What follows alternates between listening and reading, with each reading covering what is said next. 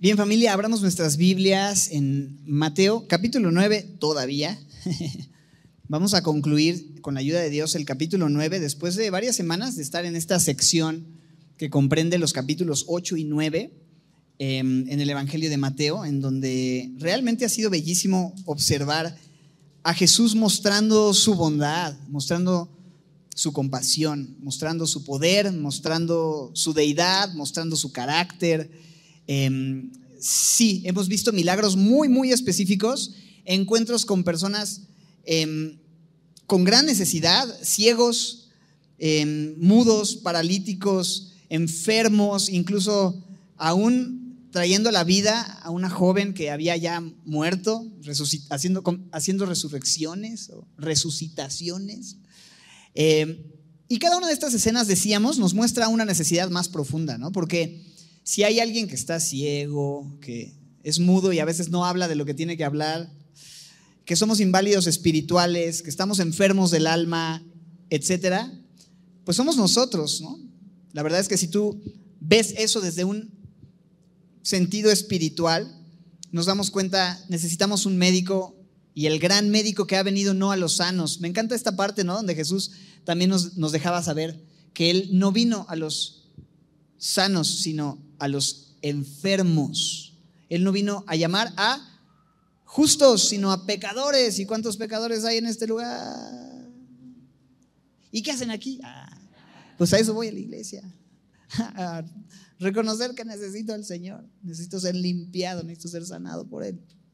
Entonces me encanta ver eso. Nos identificamos con los personajes bíblicos, traemos nuestra necesidad y el Señor suple lo más profundo, que es lo que más necesitamos, más allá de cualquier sanidad física, más allá de cualquier eh, situación que pueda suplir una necesidad temporal, Él está interesado en suplir nuestra necesidad espiritual. Y la salvación de nuestras almas es mucho más importante que cualquier otra sanidad. Entonces, con esto en mente, vemos los capítulos 8 y 9 observando todas estas dinámicas, eh, encuentros de Jesús con personas en necesidad y de personas con Jesús. Y no solo eso, sino luego en el capítulo 10 vamos a observar eh, una sección bastante práctica donde el Señor va a instruir a los discípulos, pero no me voy a adelantar todavía porque eso lo vamos a ver la próxima semana.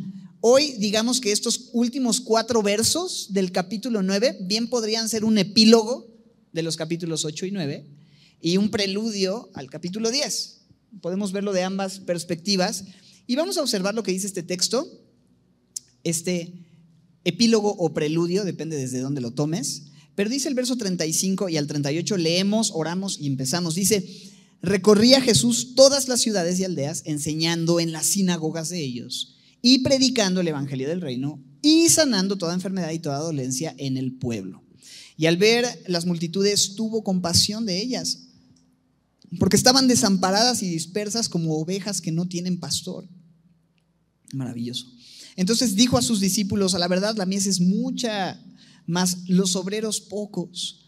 Rogad pues al Señor de la mies que envíe obreros a su mies. Vamos a orar. Señor, gracias por tu palabra, porque cada versículo tiene tanto contenido, tanta riqueza y hay tanto para extraer, meditar y de lo cual podemos apropiarnos y que puede transformarnos. Y hoy nos permites considerar estos preciosos versículos, meditar en ciertas cosas importantes, acerca de tu estilo y ministerio y cómo eso tiene que ser em, lo que marque también nuestro estilo y ministerio, Señor, la manera en la que te servimos, la manera en la que como iglesia funcionamos, Señor. Dirígenos en este tiempo de meditación, haz tu obra, habla a nuestros corazones, también llama a los tuyos, Señor, y dirígenos en este tiempo. Lo pedimos en el nombre de Jesús. Amén. Bien.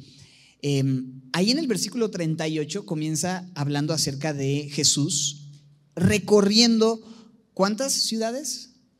Todas las ciudades y aldeas, todas las ciudades. Interesante, Josefo, el historiador judeo-romano, describe cómo es que en tiempos de Jesús, en esa región donde él estaba llevando a cabo su ministerio, había alrededor de 204 ciudades, 204 aldeas un aproximado de 3 millones de habitantes, un montonal de gente, y me encanta que el texto bíblico eh, enfatiza y aclara que Jesús visitó cuántas de esas ciudades?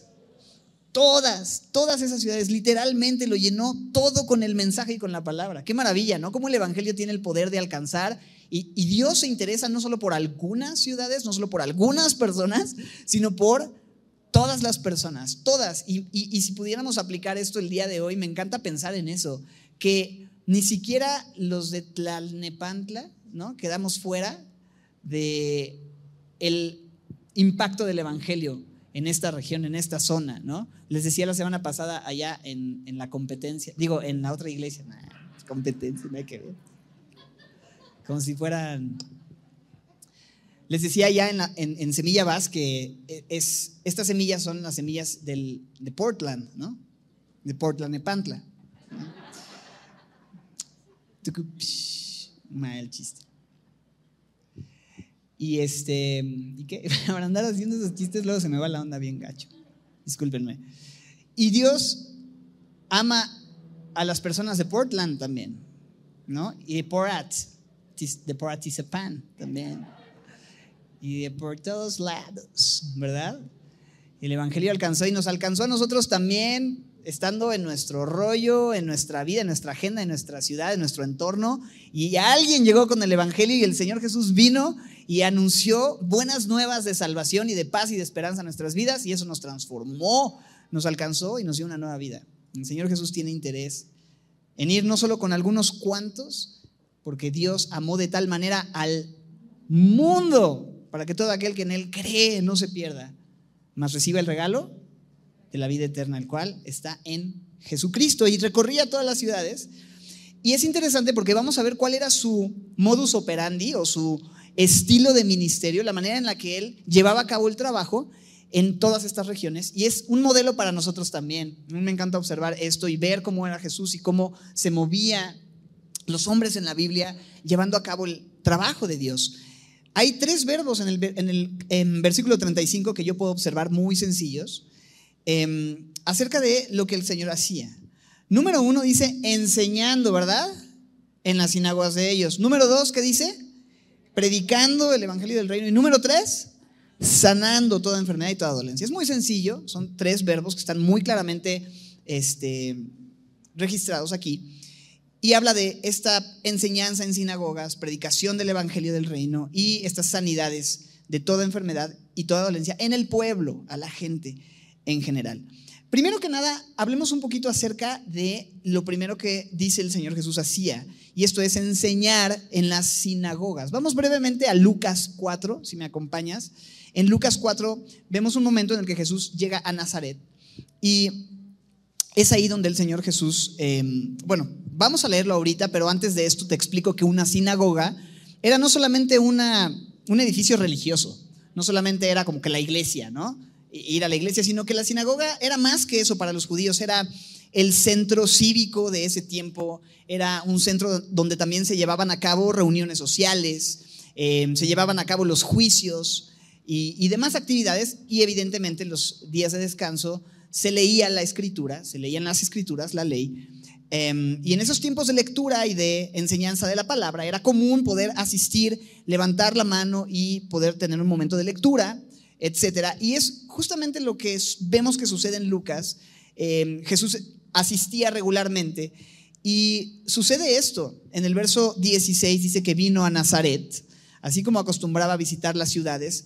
De hecho, es interesante porque un versículo antes, ahí en Lucas 4:15, nos dice que el Señor enseñaba en las sinagogas de ellos y era glorificado por todos. Y vino a Nazaret, donde se había criado, y en el día de reposo entró en la sinagoga conforme a su costumbre, se levantó a leer. Y miren lo que sucede. Le es dado el libro del profeta Isaías, el rollo del profeta Isaías, donde estaba escrito, dice que abrió el libro, encontró el texto donde decía lo siguiente. Así el Señor Jesús está leyendo la Biblia y le toca esta porción. El Espíritu del Señor está sobre mí por cuanto me ha ungido para dar buenas nuevas a los pobres. Me ha enviado a sanar a los que dice, quebrantados de corazón, qué increíble, gente rota, con una gran necesidad en su corazón. Dice, a pregonar libertad a los cautivos, todos aquellos que pudieran estar presos de cualquier situación, adicción, condición. Y vista a los ciegos, hablábamos de esta ceguera espiritual, poner en libertad a los oprimidos, aquellos que son víctimas de la tiranía de los enemigos y los ídolos. Y dice el verso 19, a predicar el año agradable del Señor. Eso es lo que el Espíritu me ha equipado para hacer. Y, es tan claro, y mira lo que dice el texto, que enrolló el libro, o sea, él, leyó este texto en Isaías, enrolló el libro, se lo dio al ministro, se sentó y todo el mundo se quedó viendo así como, ok, ¿de, quién hablas o qué quieres decir con esto? Y el Señor Jesús simplemente explica el texto diciendo, hoy se ha cumplido esta escritura delante de ustedes. En mi persona se cumplen estas profecías respecto al ministerio de aquel Mesías que Dios había prometido para traer libertad a los cautivos, que sería ungido por el Espíritu para llevar a cabo la obra de Dios. Jesucristo mismo era el cumplimiento personificado, encarnado de este texto. Ahí tenían el texto y tenían el, texto encarnado, por decirlo de alguna manera. Era es maravilloso ver eso, de tal manera, verso 22, que la gente daba buen testimonio de él porque sabían lo que había hecho y porque todas sus palabras siempre iban acompañadas de grandes milagros. Vamos a hablar de eso más adelante, pero dice que estaban, checa esto, estaban qué? Maravillados de las palabras de gracia que salían de su boca y decían, ¿no es este el hijo de José? Bueno, era el hijastro de José porque él es hijo de Dios, ¿verdad? Fue adoptado por José, pero él era hijo de Dios. Es maravilloso ver esto, maravillados de las palabras, maravillados de las palabras de gracia. Y esto me gusta porque normalmente la gente expresa estar maravillados cuando sucede un milagro, ¿no? Cuando hay sanidades físicas y demás. Eso es lo que la gente reconoce como algo eh, sorprendente, pero aquí me gusta observar que también es maravilloso y también es motivo de maravillarse escuchar las palabras de gracia que salen de la boca del Señor Jesús. Y sabes, me lleva a pensar en algo. Para empezar, ver este, este escenario, esta escena, donde Jesús lee un texto y explica lo que significa, dice el texto que enseñaba en las sinagogas. ¿Y cuál es la manera, no? En la que Jesús llevaba a cabo este trabajo. A esto se le llama, mis hermanos, a ver si alguien sabe cómo se le llama a la dinámica de leer la escritura y explicarla, y ponerle sentido y definir la escritura. Esto se llama ¿cómo? ¿Alguien sabe? Predicación expositiva, muy bien. Y esa es una de las maneras en las que observamos que se llevaba a cabo el ministerio de los grandes hombres de Dios en la Biblia, pero sobre todo el mismo Señor Jesús explicaba los textos, leía la escritura, citaba la escritura y después explicaba lo que esto significa. Y esto es algo que es para nosotros también en Semilla un, digamos, distintivo, una manera o el estilo de ministerio que nosotros queremos seguir. Cuando tú vienes a Semilla, no te vamos a exponer o a explicar mm, los pensamientos o las ideas de una persona que tiene lindas historias, lindas experiencias, buenas ideas. Lo que explicamos y lo que se expone es la escritura, es la Biblia, ¿no? Es, eso es la idea con la predicación expositiva. Leemos y exponemos. Leemos y definimos. Ponemos sentido al texto. Y eso es maravilloso. Porque eso es lo que tiene poder para sobreedificarnos y transformarnos. La escritura es inspirada por Dios y útil para enseñar, redarguir, corregir e instruir. Y debemos tener cuidado de trazar bien la palabra de verdad, ¿cierto? La Biblia nos invita a eso, a presentarnos delante de Dios como un obrero aprobado que usa bien la palabra de verdad. Eso es una exhortación porque es posible usar mal la palabra de verdad y manipular el texto y predicar acerca de la Biblia más que predicar la Biblia, ¿no? Y, eso es lo que el Señor nos ha dejado como legado y el lugar más seguro para cualquier ministerio, cualquier cristiano, cualquier creyente, porque esto no es un trabajo de unos cuantos. Esto es un trabajo que todos en este lugar tenemos el trabajo, tenemos la encomienda de llevar a cabo. Escudriñar las escrituras, porque en ellas está la vida eterna y ellas son las que dan testimonio de Jesucristo. Nos dejan saber quién es Él y lo que Él ha hecho. Y tenemos el trabajo de estudiar, meditar, conocer, aprender, reflexionar, aplicar y compartir, evidentemente. Todos tenemos un área de influencia, todos tenemos un lugar en donde podemos compartir la palabra de esta manera. Entonces simplemente yo quería observar un poco este momento, cómo es que la gente se maravillaba de las palabras de gracia. Y eso es lo que sucede cuando alguien se expone a la Biblia, ¿cierto? Yo la verdad, cuando llegué a Semilla, después de algunos años de asistir a algunas iglesias, me encantó eso, que me explicaban la Biblia y era realmente maravilloso, quedabas maravillado, no de las palabras de gracia de la boca del pastor, las palabras de gracia de la boca de Jesús, porque la voz a la que nos exponemos no es la mía o la de algún otro pastor o la de cualquier hermano en este lugar, sino la voz de quién? La voz de Dios. Yo le digo a los niños, miren, esta es la boca de Dios, chicos. Hola, soy Dios. ¿No? Es así. Abres la Biblia y Dios habla. Eso es lo que estamos haciendo, teniendo un encuentro con la voz misma, el aliento divino, inspirada por Dios, ¿no? Eso es lo que significa en eh, segunda de Timoteo 3 cuando nos dice que toda la escritura es ah, inspirada, ¿no? Es el aliento divino, es la voz misma de Dios. Bueno, solamente quería observar y señalar que el Señor Jesús dice, recorría todas las ciudades, enseñaba en las sinagogas, poniendo sentido a las escrituras, hablando de la palabra de Dios. Entonces, lo primero que observamos es esta enseñanza, pero luego en el verso 35, regresando a Mateo 9, nos da una segunda actividad en su ministerio, que es ¿Qué cosa? Predicaba, ¿verdad? Predicando el Evangelio. Predicando el Evangelio. ¿no? Entonces, lo que él predicaba es el Evangelio. Lo que somos llamados a predicar es el Evangelio. Y, la predicación podríamos entenderlo distinto a la enseñanza, ¿no? O sea, la predicación del Evangelio es una cosa y la enseñanza de las Escrituras es otra cosa. Digamos que la enseñanza tiene que ver con eh, definir la Biblia, explicar, exponer la Escritura, el alimento para las ovejas, pero la predicación esta predicación tiene que ver con anunciar el evangelio del reino. ¿Y cuál es el evangelio del reino? El evangelio, e, esta palabra evangelio es euangelion, ¿no? que tiene que ver con buenas noticias, es una palabra compuesta en el griego eu, buen, angelion, ¿no? o angelos, como lo veas, puede ser mensajero, mensaje, un buen mensaje, y son buenas noticias. ¿Y cuáles son las buenas noticias? Que Dios no está esperando el momento de exterminar a la humanidad y está este, buscando traer un juicio sin piedad y sin misericordia y está enojado con los hombres, sino que Él está lleno de compasión y Él ha hecho todo para salvarnos a pesar de que merecimos ese juicio. Él envió a su Hijo Jesucristo a pagar el precio de nuestra deuda, a morir por nuestros pecados y en su gran amor derramó su sangre para comprar nuestras vidas con un precio altísimo. Son buenas noticias, son buenas noticias. Las buenas noticias del Evangelio del reino. ¿Qué hay en un reino, mis hermanos? ¿Quién reina en un reino? Un rey. Y en este caso el rey de reyes se ha acercado, se ha despojado de su trono, ha tomado forma de siervo, se ha hecho semejante a nosotros y ha venido no para ser servido, sino para servir y para dar su vida en rescate por muchos. El reino se ha acercado. El rey de reyes ha venido. Y él ha venido para trasladarnos de las tinieblas, del reino de las tinieblas, al reino de su admirable luz. Porque Él es la luz del mundo, el que le sigue no andará en tinieblas. ¿A poco no son buenas noticias en un mundo de tinieblas, en un mundo de condenación, en un mundo de dolor? Saber que hay salvación, saber que hay luz, saber que hay esperanza. Todo esto es posible por el Rey de Reyes. Son buenas noticias. Hay un buen mensaje.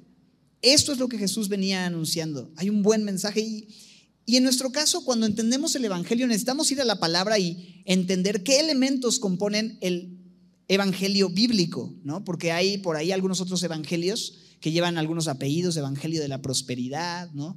El evangelio de Huicho Domínguez, salud, dinero y amor, ¿no? Yo siempre citando telenovelas en mis...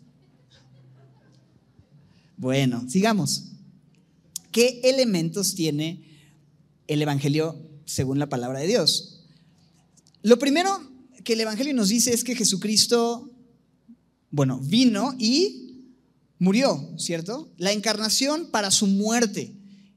Si el Señor Jesucristo no se hubiera encarnado, no hubiera podido morir y derramar su sangre para derramar, o sea, para pagar con esa sangre el precio de nuestras vidas.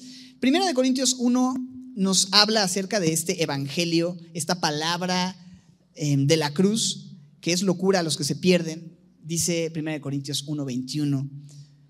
Vamos a leer de los versos 21 al 31 de Corintios 1, si quieres brevemente ir para allá.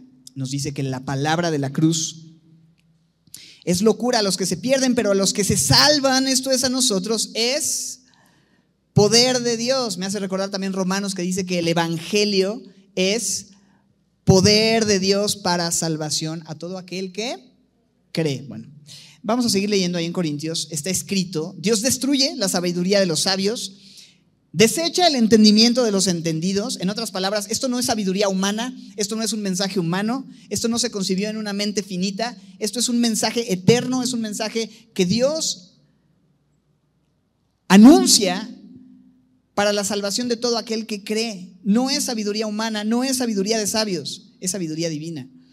Dios destruye la sabiduría de los sabios, desecha el entendimiento de los entendidos. Verso 20. ¿Dónde está el sabio entonces? ¿Dónde está el escriba? ¿Dónde está el disputador de este siglo? El que le gusta debatir. Bueno, Dios ha enloquecido la sabiduría del mundo. Porque en la sabiduría de Dios, el mundo no puede conocer a Dios mediante sabiduría humana. Por lo tanto, a Dios le agradó salvar a los creyentes. ¿Por qué? Por la locura de la predicación. ¿La predicación de qué?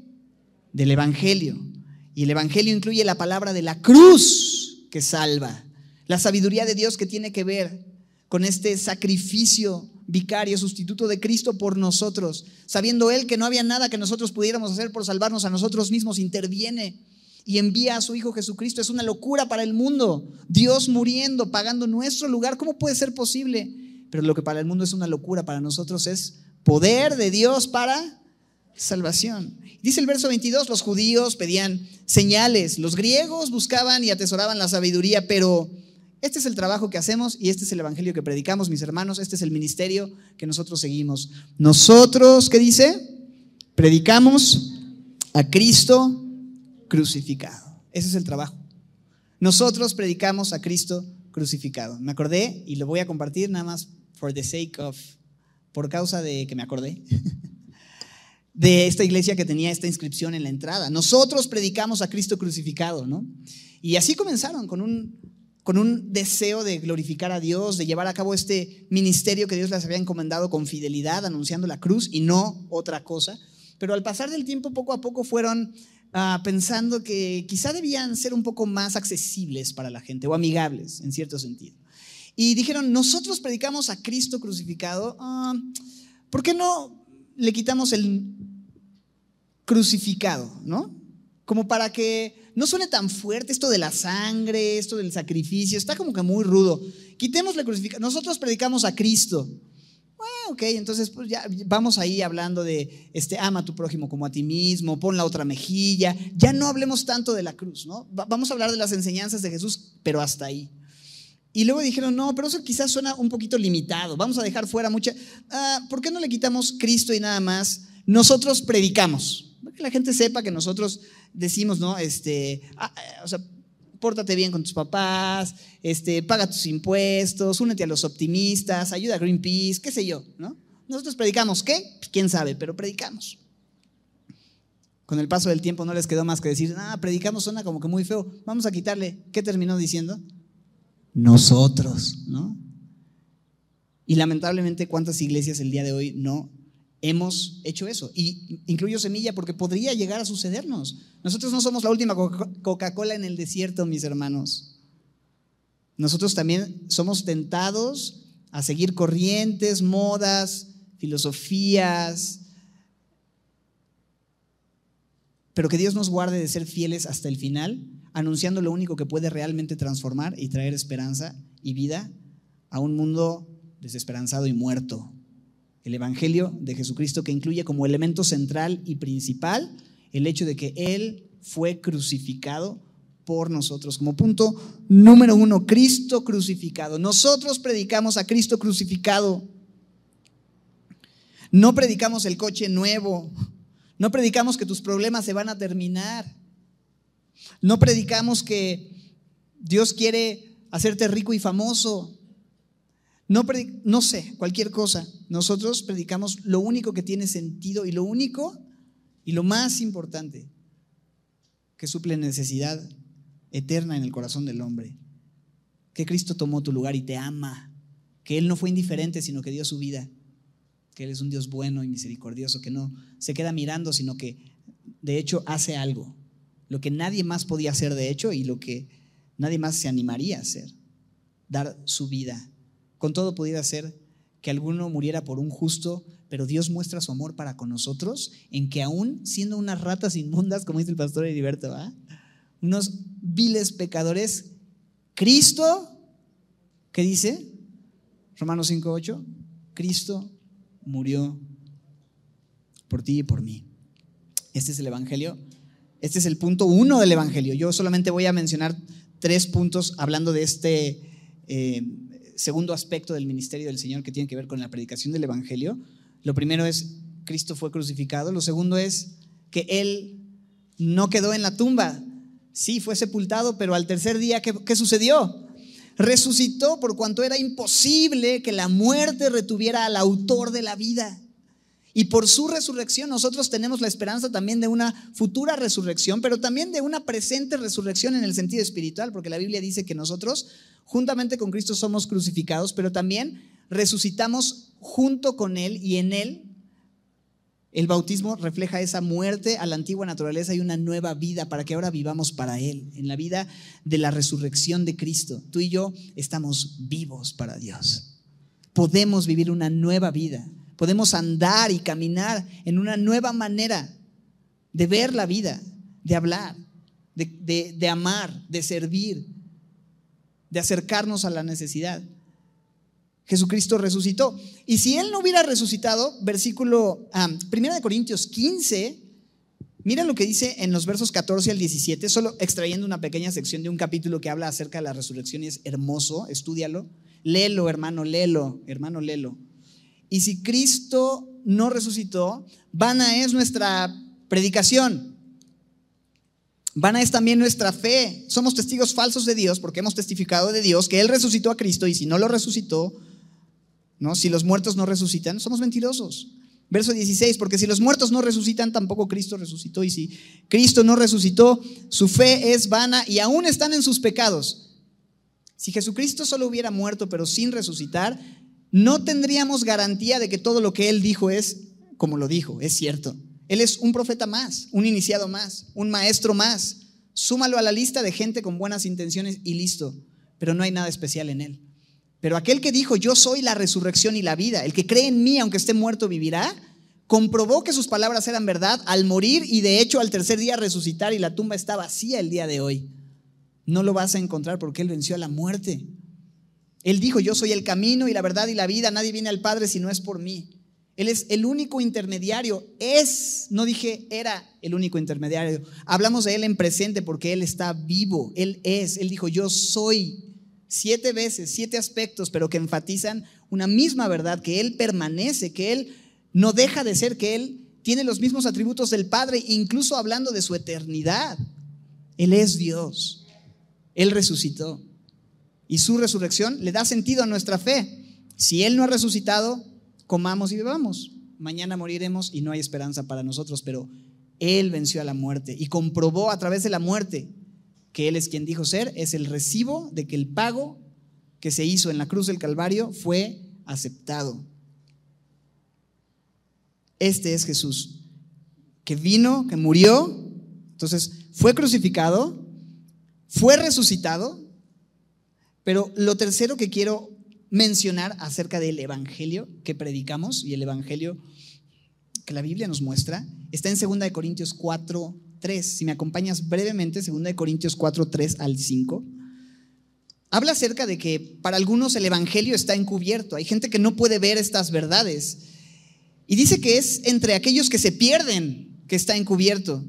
Porque el Dios de este siglo, es una referencia a Satanás, al enemigo, Dios con D minúscula, cegó el entendimiento de los incrédulos para que no les resplandezca, ¿qué dice? La luz del Evangelio de la gloria de Cristo, el cual es la imagen de Dios. Cristo, la imagen de Dios. Cristo, Dios mismo. A Dios nadie le vio jamás. El unigénito que está en el seno del Padre, Él le ha dado a conocer.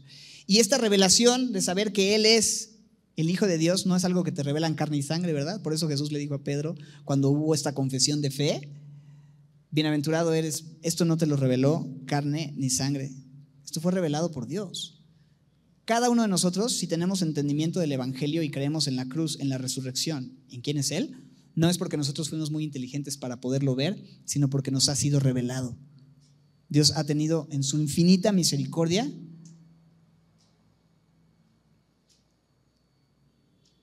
la misericordia y la gracia de abrir nuestros ojos para verle a Él. No estaríamos aquí si no fuera por eso.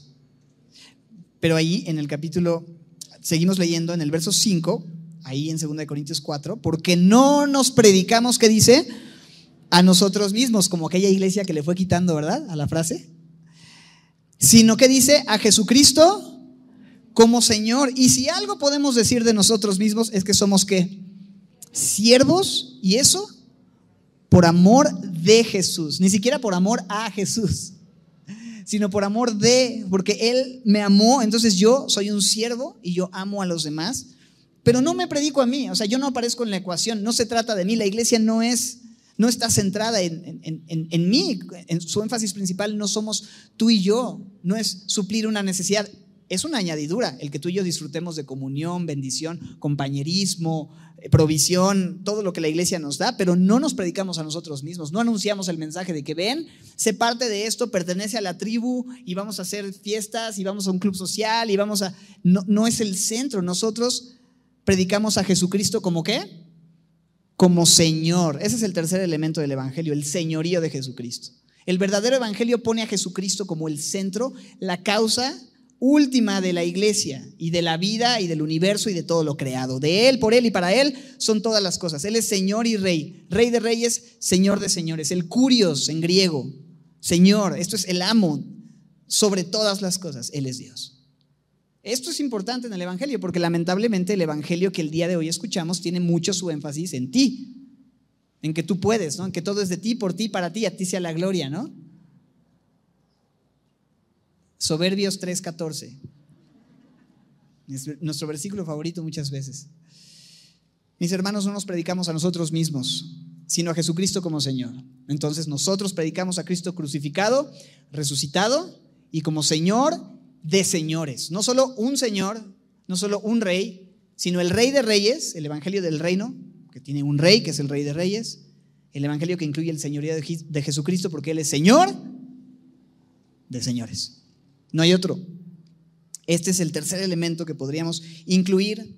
Me hace recordar Filipenses 2, que nos habla de Jesús siendo en forma de Dios, pero no estimando eso como algo a que aferrarse, sino despojándose, tomando forma de siervo, humillándose a sí mismo, haciéndose obediente hasta la muerte y muerte de cruz, pero Dios resucitándolo y exaltándolo hasta lo sumo, y dándole un nombre que es sobre todo nombre para que en el nombre de Jesús se doble toda rodilla de los que están en los cielos, en la tierra y debajo de la tierra. Y mira el verso 11. Y toda lengua confiese que Jesucristo es, ¿qué? El Señor, para gloria de Dios Padre. Nosotros confesándolo a Él como Señor, el Padre es glorificado, así cumplimos nuestro propósito de darle gloria. Para eso fuimos creados, para la alabanza de la gloria de su gracia. El Evangelio de Dios. Y estos tres aspectos del Evangelio los podemos resumir en Romanos 14, 9. Romanos 14, 9 es uno de los versículos que más claramente condensan el Evangelio en estos tres puntos, porque Cristo para esto, ¿qué dice? Murió, y resucitó, ¿no? Y volvió a vivir, explica la resurrección. Para ser, ¿qué dice? Señor, así de los muertos como de los que viven. Estés en este mundo o ya no estés en este mundo, toda alma, todo espíritu, todo ser creado que ha pasado y pisado este, pasado por este planeta y pisado este planeta, está llamado a ser siervo de Jesucristo porque Él es el Señor de todo ser humano. ¿Es Jesucristo tu Señor? Porque eso también tiene implicaciones, mis hermanos. No es nada más decir que Él es el Señor, saber que Él es el Señor, sino vivir una vida de acuerdo a ese señorío, que implica que ya no tomo yo mis decisiones en base a lo que siento que es mejor porque yo mando.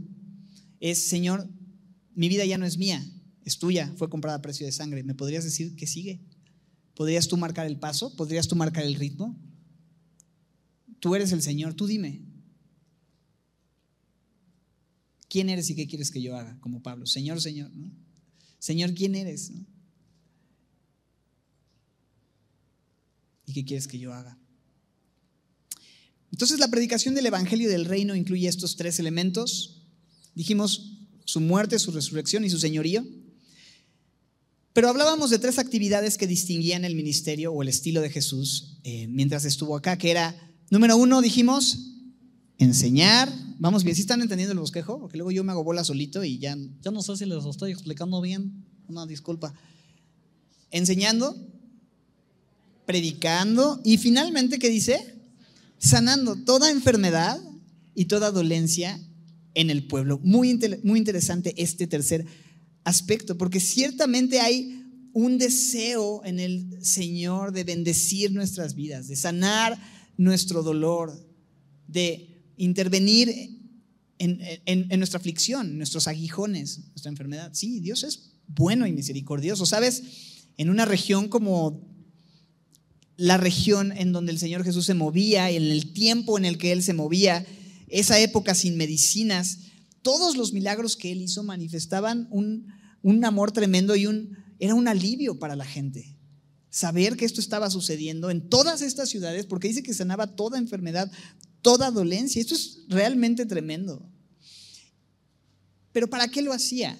Déjame proponerte o poner delante de ti dos ideas que me dejan saber por qué el Señor Jesús sanaba toda enfermedad y toda dolencia.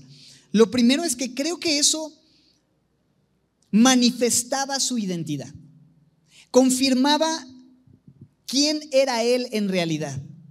Cada vez que el Señor Jesús llevaba a cabo una sanidad, la gente discutía acerca de, ok, hizo esto, está impresionante, ¿qué onda con Él? ¿Es de Dios o es, te acuerdas que había quienes decían, no, es que es por Belcebú que lo hace, ¿no? Pero encontramos otros pasajes en donde vemos que gente decía, es que nadie puede hacer esto si Dios no está con Él. Entonces, esto dejaba realmente meditando a las personas respecto a la verdadera identidad de Jesús. Es más, Juan 20, en los versos clave 30 y 31, nos dicen que Jesús hizo un montón de señales, incluso que no se registraron en el Evangelio de Juan, pero las que se registraron y los milagros que leemos en Juan y señales se han escrito para que creas que Jesús es el qué? El Cristo. ¿Quién?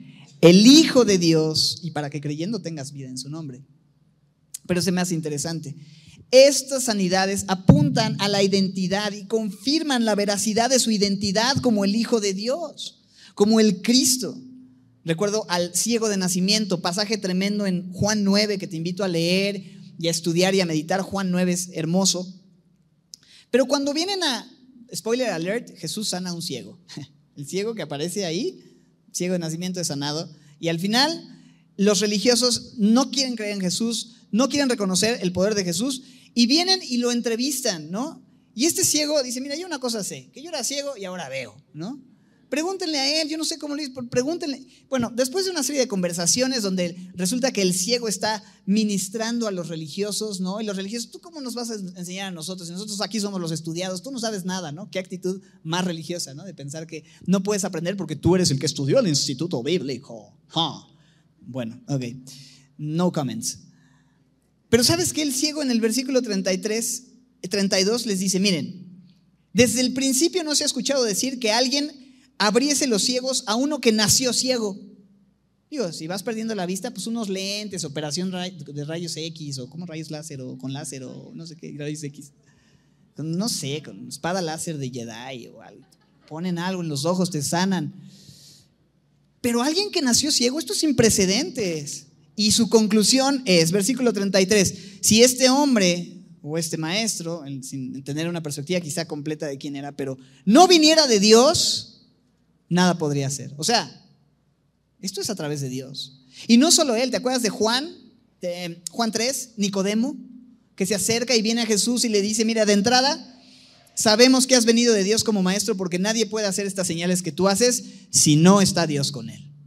O sea, aquí hay Dios encerrado. ¿No? No, no, puede ser de otra manera. O, es Dios o, o, qué onda. O sea, nadie puede hacerlo así. Entonces el propósito de las señales tenía mucho que ver con dar veracidad a su mensaje de que Él es el Hijo de Dios. Pero sabes, no solamente esto es un aspecto importante en las sanidades, déjame hablar de esto. Y principalmente, creo yo,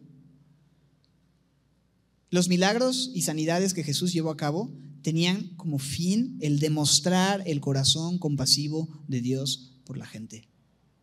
¿Sabes? Las religiones orientales tenían en muy baja, eh, eh, muy bajo el valor del hombre, del ser humano.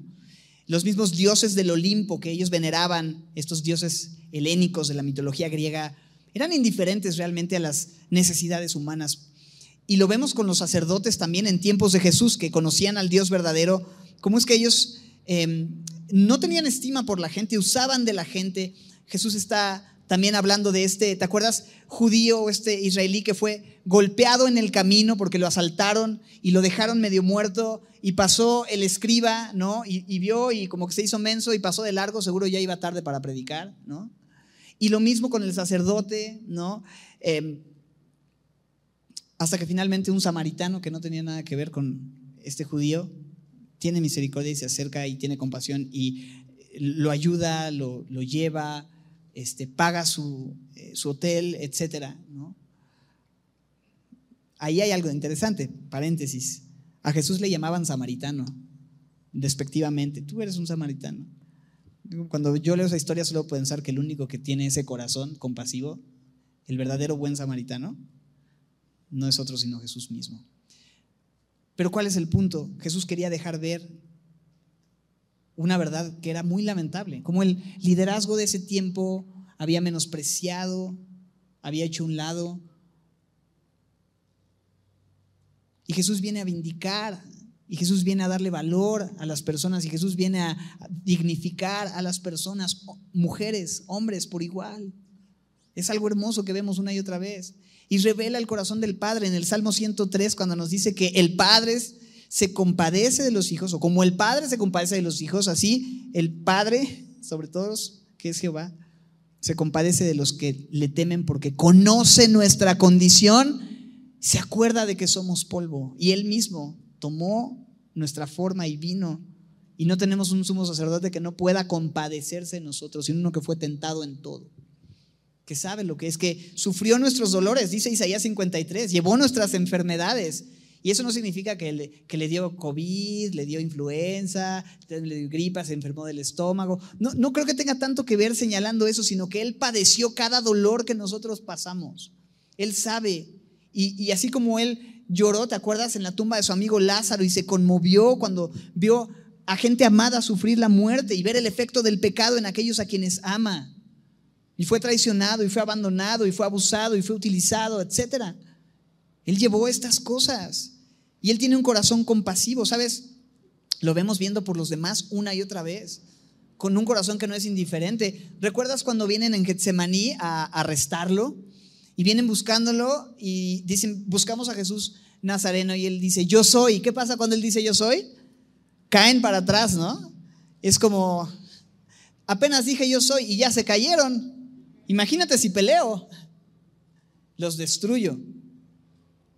Así que si vienen a arrestarme, me van a llevar no porque ustedes quieran llevarme, sino porque yo les estoy dando chance de llevarme.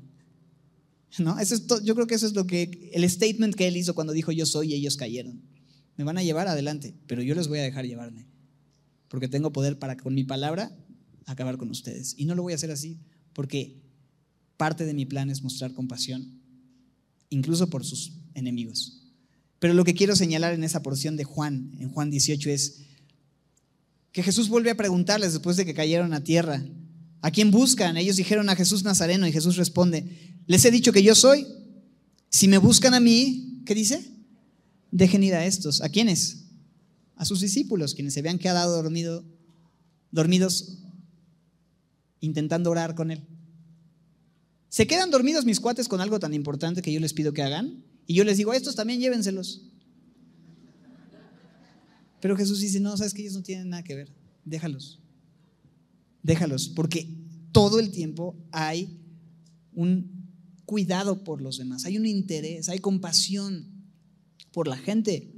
En la cruz del Calvario hay dos momentos. Uno, Padre, perdónalos porque no saben lo que hacen. Está intercediendo por nosotros mientras nosotros cometemos el acto más atroz y cruel de la historia de la humanidad, asesinar al Hijo de Dios con nuestras propias manos porque nosotros estamos representados en los romanos y en los líderes religiosos de ese tiempo que le crucificaron. Éramos nosotros quienes estábamos poniendo los clavos y la corona de espinas. Éramos nosotros. Y Él amándonos, y Él intercediendo por nosotros, y Él siendo compasivo y misericordioso.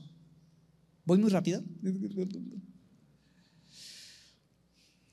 ¿Y, qué, sucede con su madre María al pie de la cruz? ¿Quién está ahí? Está Juan. Y le dice, Juan, he aquí tu madre, ¿no? Hijo, he aquí tu madre, madre, aquí tu hijo.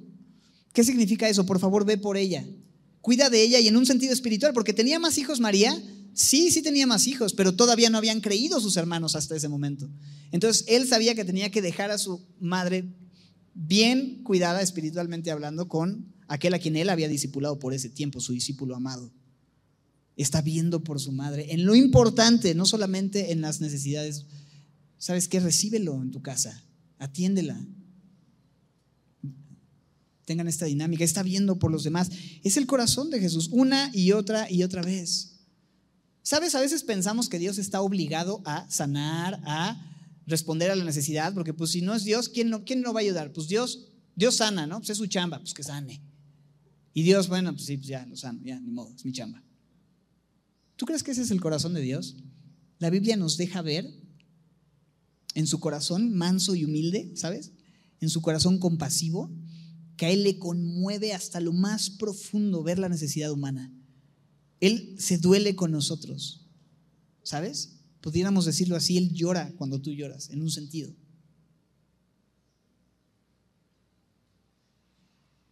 Dios no es indiferente a nuestra necesidad, Él es quien sana todas tus dolencias, quien rescata del pozo tu vida, quien te corona de favores, porque te ama. Y de tal manera te amó que dio su vida por ti. El Padre te amó de tal manera que envió al Hijo y el Hijo te amó de tal manera que decidió poner su vida. ¿Y sabes? Su compasión y misericordia se muestran todavía ahí mismo en el texto, regresando a Mateo 9, porque hablábamos, ¿no? Enseñando en las sinagogas de ellos, número uno. Número dos, predicando el Evangelio del Reino. Y número tres, sanando toda enfermedad y toda dolencia. Y mostrando compasión de qué manera, verso 36, y al ver las multitudes dice, tuvo compasión de ellas, ve a las multitudes y dice, ah, ¿por qué? ¿Qué le mueve? Porque dice que estaban qué? Desamparadas y dispersas como ovejas que no tienen pastor. ¿No te pasa que sales a la calle y ves a la gente o sea, ves los conciertos ahora que ya están retomando actividades y vuelves a ver los lugares llenos y gente buscando encontrar en su artista, en su, no sé, en su hobby, en cierto entretenimiento, en cierta reunión, en cierta fiesta, en cierta relación. Están buscando algo. Pero están desamparadas y dispersas. Están buscando a alguien que pueda pastorear su vida, que pueda alimentarlos, que pueda enseñarles, dirigirlos, proveerles. Y dice que Jesús vio las multitudes y tuvo compasión de ellas, ¿no? Compadecerse, sufrir junto con, porque estaban desamparadas y dispersas. Estas palabras desamparadas y dispersas tienen esta idea de ser apaleadas, no sustentadas, ¿no? utilizadas, abusadas, se aprovecharon de ellas. Los líderes religiosos en ese tiempo usaban de la gente. Jesús señala esta dinámica viciada en varios pasajes. Por ejemplo, en Lucas 20, 46 advierte de los escribas que usan ropas largas y aman salutaciones. Se sientan en las primeras sillas de las sinagogas, buscan los primeros asientos en las cenas, pero devoran las casas de las viudas, haciendo largas oraciones como pretexto para devorar. Esto es, se quedan con los recursos de aquella que había sido viuda, con la herencia, con los bienes. Cobraban estos servicios carísimos pero van a recibir mayor condenación. Qué grueso, ¿no? Y ve a la gente en ese tiempo abusada, no abusada de listos, eso sería aguzado, estás muy guzo, sino habiendo sido abusadas y el Señor tiene compasión. ¿Y sabes de qué manera? Cuando vas al texto paralelo en Marcos 6, explica, creo yo, la manera en la que Él tiene compasión. Dice el verso 34, Mateos, Marcos 6. Jesús sale, ve una gran multitud, tiene compasión de ellos porque eran como ovejas que no tenían pastor, pero dice, ¿qué es lo que hace en esa compasión? ¿Comenzó a qué? ¿Te fijas? ¿Qué muestra más bella de misericordia? Que el Señor enseñándote muchas cosas. ¿Sabes que Tú no sabes cómo amar, tú no sabes cómo perdonar, tú no sabes cómo enfrentar las situaciones que has vivido, no sabes cómo llevar el abuso que has sufrido, no sabes cómo llevar, no, no tienes sabiduría para tomar ciertas decisiones importantes, no sabes cómo escoger con quién pasar el resto de tu vida. No, hay un montón de cosas que no sabes, pero sabes quién te quiere enseñar cómo vivir. Jesús tiene compasión. Para este momento quizá estás golpeado, quizá han abusado de ti en, no sé, otras iglesias o en esta iglesia quizá. Déjame decirte que el Señor tiene compasión y quiere enseñarte Él con su palabra y sanarte, pastorearte, ese es el corazón compasivo de Jesús. Eso es lo que Él quiere hacer.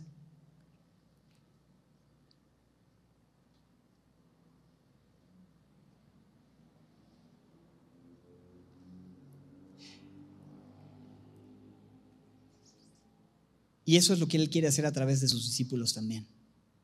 Él quiere usarnos a nosotros para tener compasión, para anunciar el Evangelio. Mira lo que dice el verso 37. Vamos a ir hacia la sección final del capítulo. Entonces dijo a sus discípulos, a la verdad, la mies es mucha, mas los obreros pocos, y los pocos flojos. Nada, eso no dice, pero así es a veces.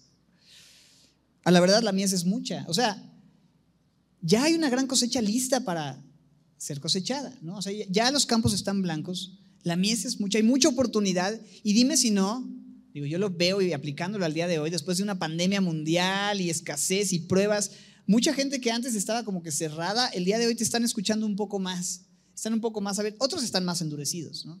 Y regresan igual o peor que como estaban antes de la pandemia. Pero ciertamente hay gente que Dios está buscando, gente que Dios está llamando. Es más, quizás sea tu caso, que estás aquí y no estarías aquí si no hubiera sido por todo lo que sucedió antes y cómo Dios preparó todo para que tú pudieras venir a Él. ¿Cuál es el punto? La mies es mucha, hay mucha necesidad. Estamos en una ciudad enorme.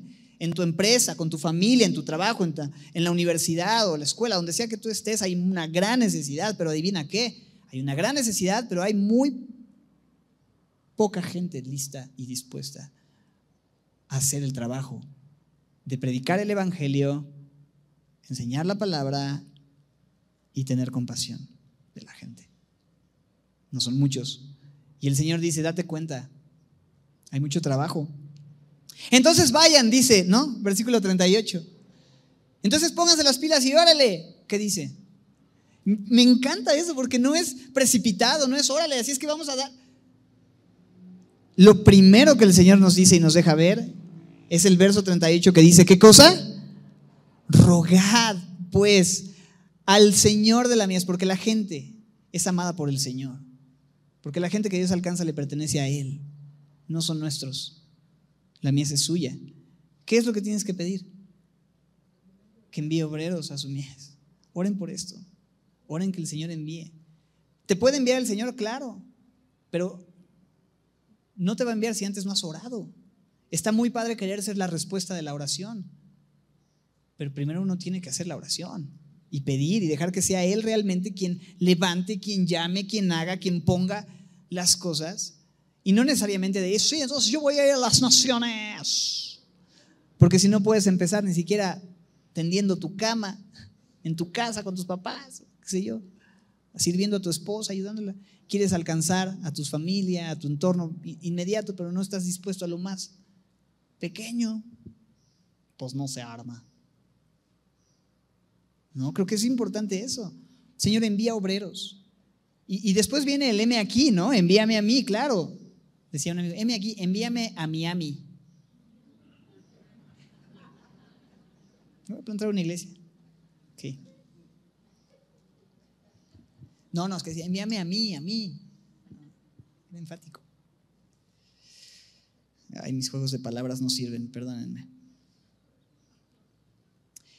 Roguemos antes de pensar, y claro, ¿cómo van a creer, no? Si no hay quien vaya. ¿Y cómo van a ir sino hay quien los envíe. Son preciosos los pies de los que anuncian la paz, el Evangelio. Y el Señor nos ha dado un llamado claro. Por tanto, id y predicad el Evangelio a toda criatura.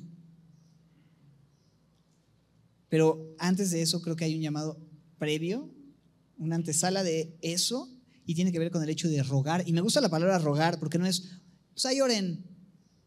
Rogar es, te suplico, Señor, por favor envía obreros a tu mies.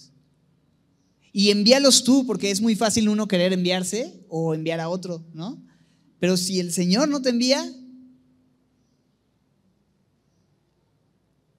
mira, si fuiste por tus propias pistolas, ya fuiste. Hablando de ir, ya fuiste.